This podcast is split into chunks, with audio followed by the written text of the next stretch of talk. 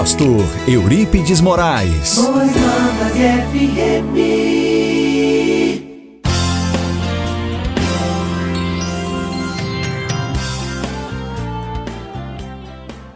Convido você para estarmos lendo a palavra de Deus. Você sabe, é um momento de reflexão bíblica e é o que eu vou fazer agora com você. Palavra de Deus no livro de Efésios, capítulo 5, a partir do versículo 24.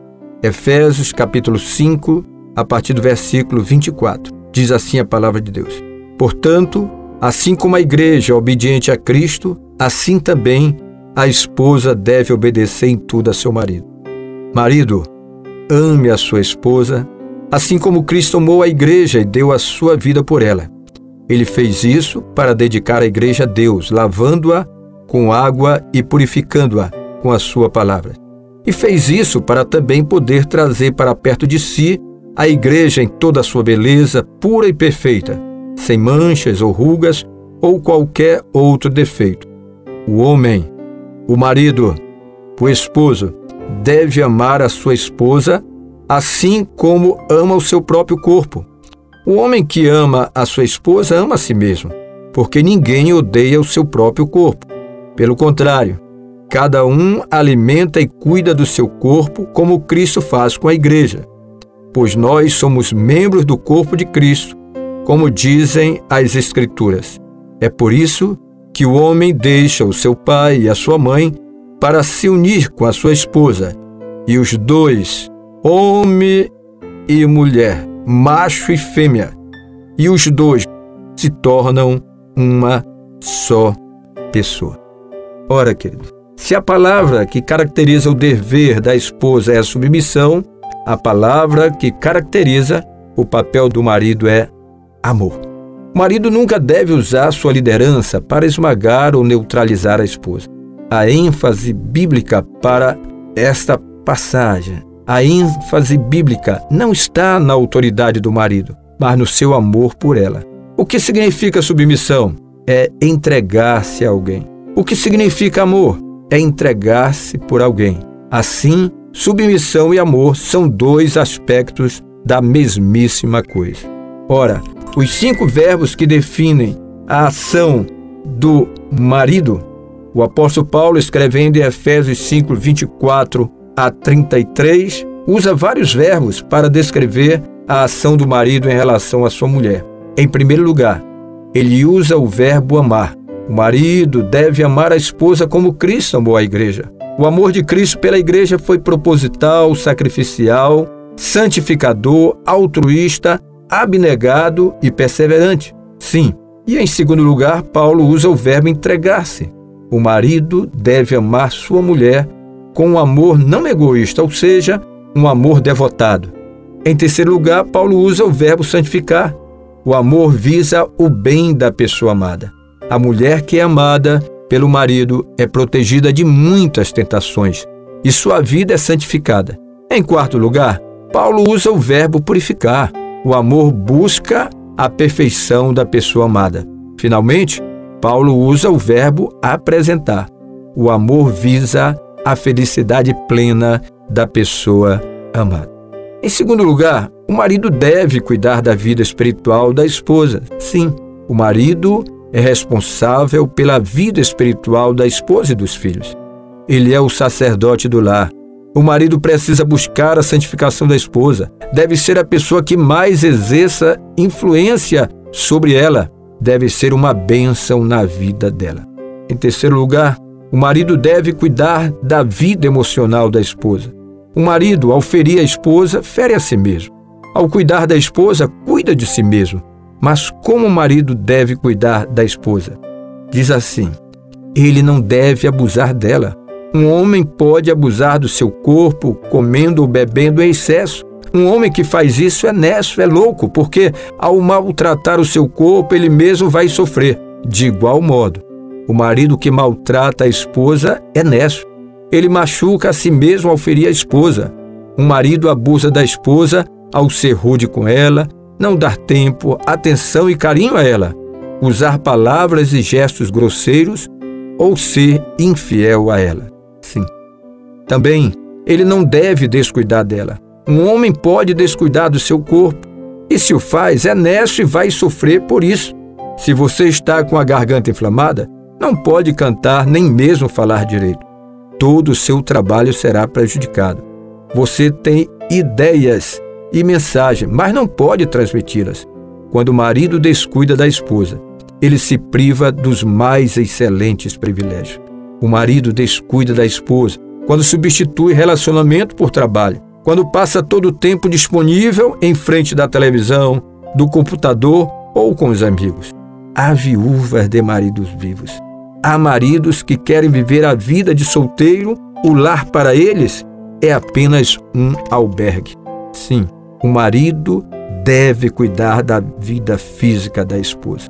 O marido deve zelar pela vida física da esposa, alimentá-la e cuidar dela, como o homem sustenta o corpo. Sim, pela dieta. Um homem deve pensar em sua dieta, deve ingerir suficientes alimentos e fazê-lo regularmente.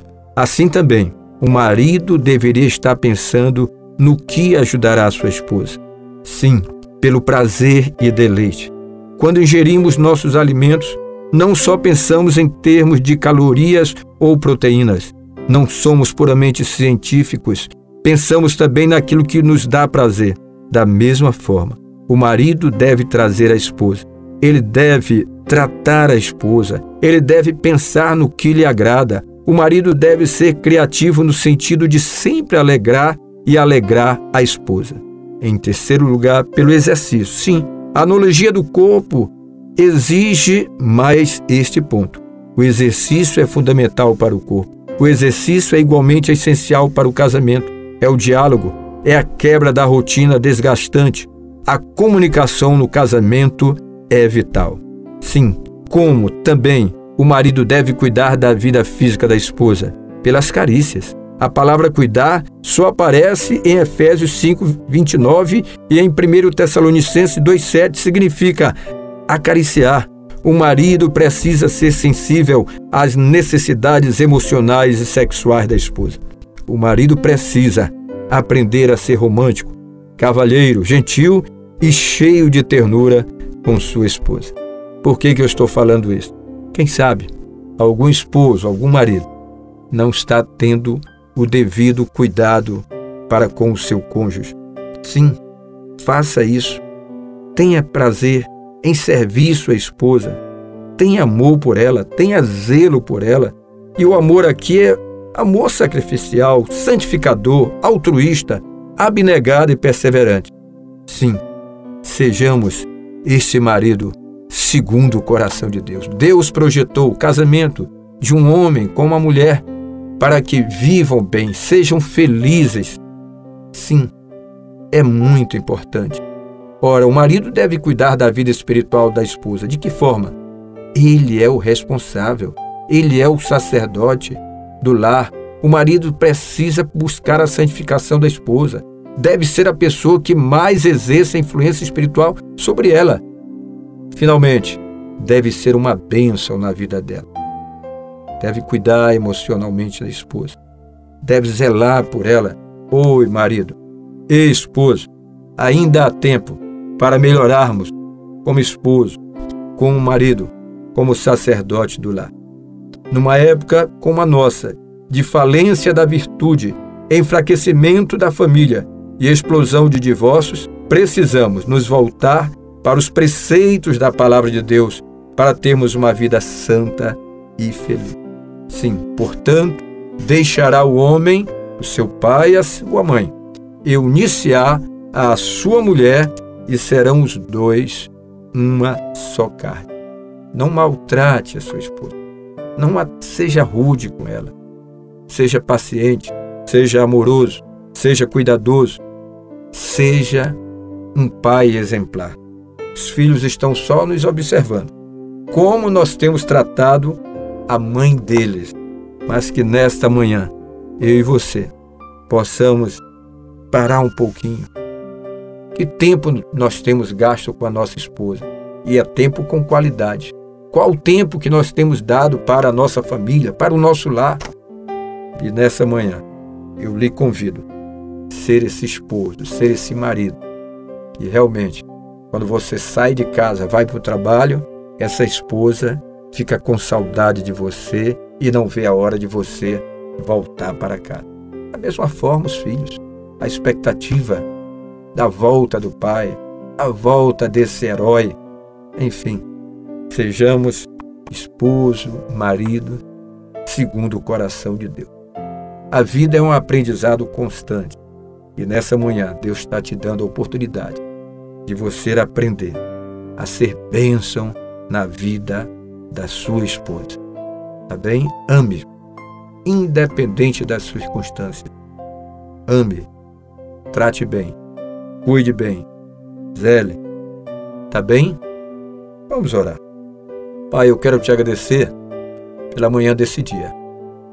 Te louvo, eu te exalto, eu te glorifico pelo teu amor, pela tua bondade e pela tua misericórdia. Ó oh, Pai amado, o Senhor nos dá a oportunidade de estarmos como igreja, como nação santa, povo de propriedade exclusiva de Deus, na cidade de Melgaço. Sim, menor IDH, Índice de Desenvolvimento Humano. Mas estamos aqui, Pai, para prestarmos, socorrermos, sermos instrumentos em Tuas mãos e sairmos daqui com o sentimento da missão cumprida. Cada pessoa envolvida nesse projeto, projeto este que nasceu no coração de Deus e foi colocado no coração do pastor da igreja de Belém. Todas as pessoas envolvidas. Te agradecemos pelas autoridades constituídas. Sim, Pai, pelas ações sociais que estão sendo realizadas, ações médicas. Estamos trazendo para cá, Pai, duas mil cestas. Sim, Pai. Muito obrigado. Te agradecemos, te bendizemos por tudo, Pai. As casas que estão sendo entregues serão entregues cinco casas construídas para pessoas carentes, necessitadas, Pai. Oh, amado Pai, muito obrigado pelos cursos que serão ministrados, Pai. Oh, Deus eterno, irmãos de todo o Brasil se mobilizando, vieram de outros estados para se unir a nós. Muito obrigado pelas autoridades constituídas, Pai não há autoridade que não proceda do eterno Deus. Portanto, continua conosco, continua com tuas mãos estendidas sobre nós e que este início dessa ação humanitária ela prossiga, avance. Queremos fazer a nossa parte, a oportunidade que temos que fazer como igreja. Ajuda-nos nessa jornada. E amanhã, dia 15, o nosso retorno para Belém do Pará para continuarmos as celebrações dos 111 anos da Assembleia de Deus em Belém, no Brasil. Enfim, se conosco, guarda-nos debaixo da tua mão forte e poderosa, guarda-nos debaixo da força do teu poder. Muito obrigado pela missionária Boas Novas e estamos aqui agradecidos ao Senhor. E no próximo sábado estaremos ali na escadinha do Car do Porto reconstituindo a chegada dos dois missionários, Daniel Berg, Gunnar Winger, vieram lá da Outra América para aqui, para Belém do Pará, e aqui dá início a uma grande obra chamada Assembleia de Deus. Todas as pessoas que estarão participando, ó amado Senhor, muito obrigado por mais essa oportunidade. São 111 anos guiados pela Bíblia e pelo Espírito Santo. Muito obrigado, Pai nós te agradecemos. Bom dia, amigos. Povo de Deus na região sul de Belém, que Deus em Cristo continue nos abençoando poderosamente. A Ele seja toda honra, toda glória e todo louvor. Muito obrigado, Roberto. Estamos aqui agradecidos ao Eterno, em o nome de Jesus Cristo. Amém. Você ouviu Semeando Boas Novas. Palavra, louvor e oração.